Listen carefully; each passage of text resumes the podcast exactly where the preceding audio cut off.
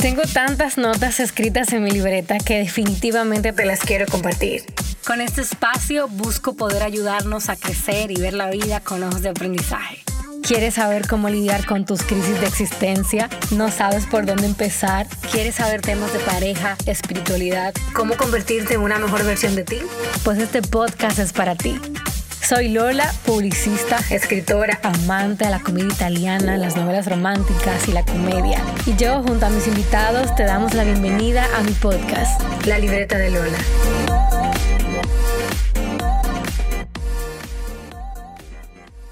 Hola, hola, dear family, bienvenidas y bienvenidos. Esto es la cuarta temporada de la Libreta de Lola Podcast. Yo estoy con, ni me lo creo, señores. Arribamos a la cuarta temporada y estoy súper contenta de poder dar inicio a esta nueva temporada y a esta nueva etapa del podcast, ahora con video incluido, señores, algo que yo venía postergando hace mucho, mucho tiempo. Dije, ya no más, ya no voy a postergar más, voy a ser fiel, fiel a lo que siempre digo, de que debemos lanzarnos, de que debemos de dar el paso y ver a Dios poner piso debajo de nuestros pies. Y después de tener bastantes meses ya sin hacer un episodio, porque quería iniciar esta cuarta temporada ya con video, pero no sabía cómo hacerlo. Y de enviar todo este mensaje por más de dos años a más de 30 países, yo dije, hay que ponerle cara al podcast. Y aunque la gente me ve en el Instagram, hay muchas personas que no saben quién yo soy.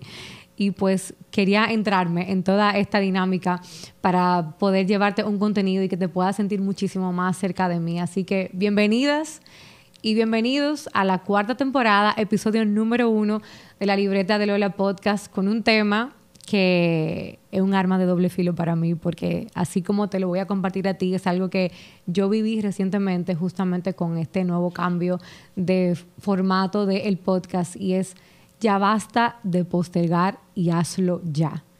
Y creo que es una exclamación, ¿verdad?, que, que nos desafía a dejar toda, toda esa zona cómoda, a, dejar atrás quizás eh, creencias limitantes, temores, porque honestamente yo no me había lanzado con esto porque no sabía si hacerlo en mi casa, si invertir en un estudio, si comprar equipos y dije, no voy a tener más excusas porque muchas veces buscamos excusas para no hacer las cosas que sabemos que tenemos que hacer.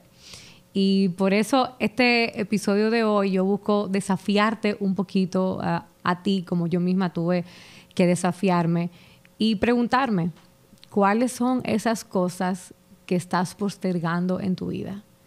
¿Cuáles son esas cosas que tú sabes desde hace mucho tiempo que tienes que lanzarte a hacer, pero no lo haces porque tienes miedo al que dirán, tienes miedo a fracasar o incluso tienes miedo a tener éxito? ¿Cuáles son esas cosas que, que estás postergando? Quizás iniciar ese negocio, quizá iniciar esa carrera, quizás empezar o terminar esa relación, quizás comenzar a sanar tu historia para, para convertirte en esa mejor versión de ti. ¿Qué estás postergando? Y eso es lo que yo te pregunto hoy. Porque muchas veces en mi vida hay cosas que no han llegado simplemente porque yo no he tomado la decisión de dar ese paso para que ellas lleguen y estén un poquito más cerca de mí. Y yo traje unas cuantas cositas que me han afectado muchísimo a mí. Y son como cuatro cositas que provocan la postergación en nuestra vida. Y te las quiero compartir, las traje aquí anotadas para que ninguna se me, se me escapara. Y la primera es que la postergación provoca en nuestra vida ansiedad. Y tú me dirás, ¿cómo que provoca ansiedad? Pues sí, provoca ansiedad porque cuando tú sabes que tienes que hacer algo y no lo haces, es como que hay algo dentro de ti que te, que te dice, óyeme, tienes que hacerlo, no lo estás haciendo, pero tienes que hacerlo. Entonces, muchas veces nosotros vivimos como, como en ese círculo vicioso de sentirnos ansiosos, de, de, sentir que las cosas no están funcionando, pero es porque sabemos dentro de nosotros que debemos de dar ese paso y no lo estamos dando. La segunda cosa que postergar hace en nuestra vida es que daña nuestra reputación. ¿Y por qué daña nuestra reputación? Bueno, porque cuando nosotros hablamos sobre nuestras metas, hablamos sobre sueños que tenemos y decimos en tal fecha yo voy a cumplir tal cosa o la próxima semana haré tal cosa. Y por tú estar en tu zona cómoda, tú no, tú no, tú no te extiendes, tú no vas más allá y alcanzas eso que tú dijiste que tú ibas a hacer, o por lo menos se ve que se está trabajando para que eso se logre, pues la gente comienza a dejar de creer en ti, a dejar de creer en tu palabra. Y ya comienzan a decir, ah, él siempre dice que va a hacer tal, cosa, o ella dice que va a hacer tal cosa, pero hace cinco años que lo dijo y todavía no lo hace. Entonces, muchas veces cuando nosotros empezamos a postergar cosas en nuestra vida, no nos damos cuenta que detrás de eso también estamos postergando y dañando nuestra credibilidad y nuestra reputación ante los demás. La tercera cosa que provoca el tú postergar en tu vida es que te baja el autoestima. ¿Y por qué baja el autoestima? Pues porque tú empiezas a dudar de tus capacidades, empiezas a dudar incluso de ese sueño, de esa meta que tú deseas alcanzar. Eh, cuando tú empiezas a postergar y es como un estilo de vida para ti y tú dices, mañana yo lo hago, después yo lo hago, llega un momento que tú dices, en verdad yo deseo hacer esto, te lo digo porque a mí me ha pasado muchísimas veces. Hay muchas cosas en mi vida que yo misma he postergado porque quizás tengo miedo de que el resultado sea favorable. Y me di cuenta recientemente de eso, que tenía miedo incluso al éxito, porque a veces creemos que si somos muy exitosos vamos a perder cosas y muchas veces no estamos dispuestos a renunciar a esa versión de nosotros que somos ahora para convertirnos en la versión que nosotros sabemos en el fondo que debemos de ser. Y yo te hablo sobre, sobre este tema y sobre estos puntos, no porque lo leí en Instagram o porque lo busqué en Google, sino porque lo he vivido por mucho tiempo. Incluso estar aquí ahora grabando este podcast en video es algo que yo postergué por más de un año porque no sabía cómo iba a ser el proceso, no sabía si debía de hacerlo desde mi casa, si buscar un estudio, si comprar e-, equipos. Y yo misma estaba limitando quizás el expandir el mensaje que he llevado por dos años prácticamente haciendo episodios regularmente. Así que a mí misma también me ha causado baja autoestima. A mí misma quizá me ha afectado mi reputación porque he dicho que haré cosas y no lo hago. Y a mí misma también el postergar me ha hecho sentirme ansiosa porque en el fondo sé que debo de hacer algo y simplemente no lo hago porque no quiero asumir quizás el compromiso y la responsabilidad que conlleva dar ese paso. Así que el cuarto punto de lo que provoca en nuestras vidas el postergar es que nos hace tomar decisiones en base a las emociones cuando, cuando tú postergas y te, y te, sientes ansioso, cuando tú postergas y sabes que tu reputación está dañada, cuando tú postergas y tú sabes que, que sientes como que tu autoestima está bajita, tus decisiones van a ser siempre movidas por tus emociones, por cómo tú te sientes. No van a ser quizás movidas en base a lo que tú verdaderamente tienes que hacer, a lo que tú verdaderamente tienes que decidir. Y yo quise comenzar la cuarta temporada con este tema, que quizás es un tema que todos los que estamos aquí o todos los seres humanos en algún momento hemos lidiado con eso, como, como una manera de decirte a ti de que si yo pude romper con la postergación de iniciar esta temporada con video en la libreta de Lola, pues tú también puedes romper con todo aquello con lo que tú estás postergando. Todo está en una decisión. Muchas veces nosotros estamos a la distancia de una decisión para que nuestra vida cambie, para que nuestra vida crezca, para convertirnos en la versión de nosotros que nosotros queremos ser. Y yo quiero decirte que hay algo que dice en la palabra que me encanta y que de verdad ha sido como un impulso para mí y está en Josué 1 y dice, esfuérzate y sé valiente.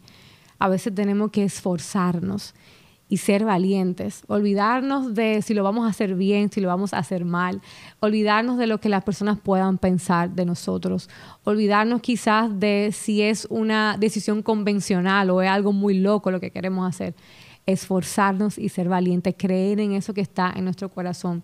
Y saber que si en tu corazón arde hacer eso, es porque está completamente seguro que Dios lo puso ahí porque sabe que tú tienes la capacidad de lograrlo. Así que hoy yo te invito a que te detengas, a que te pares y a que te preguntes, ¿qué estás postergando en tu vida? Quizás incluso estás postergando vivir, porque te importa más lo que las personas piensan de ti o lo que puedan decir que lo que verdaderamente tú quieres. ¿Qué estás postergando en tu vida? Quizás empezar a preocuparte más por tu salud mental y física. ¿Qué estás postergando en tu vida? Quizás dedicarle más tiempo a esos seres queridos porque te has envuelto tanto en el trabajo y en las metas que quieres lograr que has dejado de lado lo que verdaderamente es importante. ¿Qué estás postergando? Quizás dar ese paso y dejar que Dios entre a tu vida o de empezar a construir o reconstruir otra vez esa relación con Jesús. Yo te invito a que te detengas hoy, a que te preguntes, ¿qué es eso en tu vida que tú estás postergando?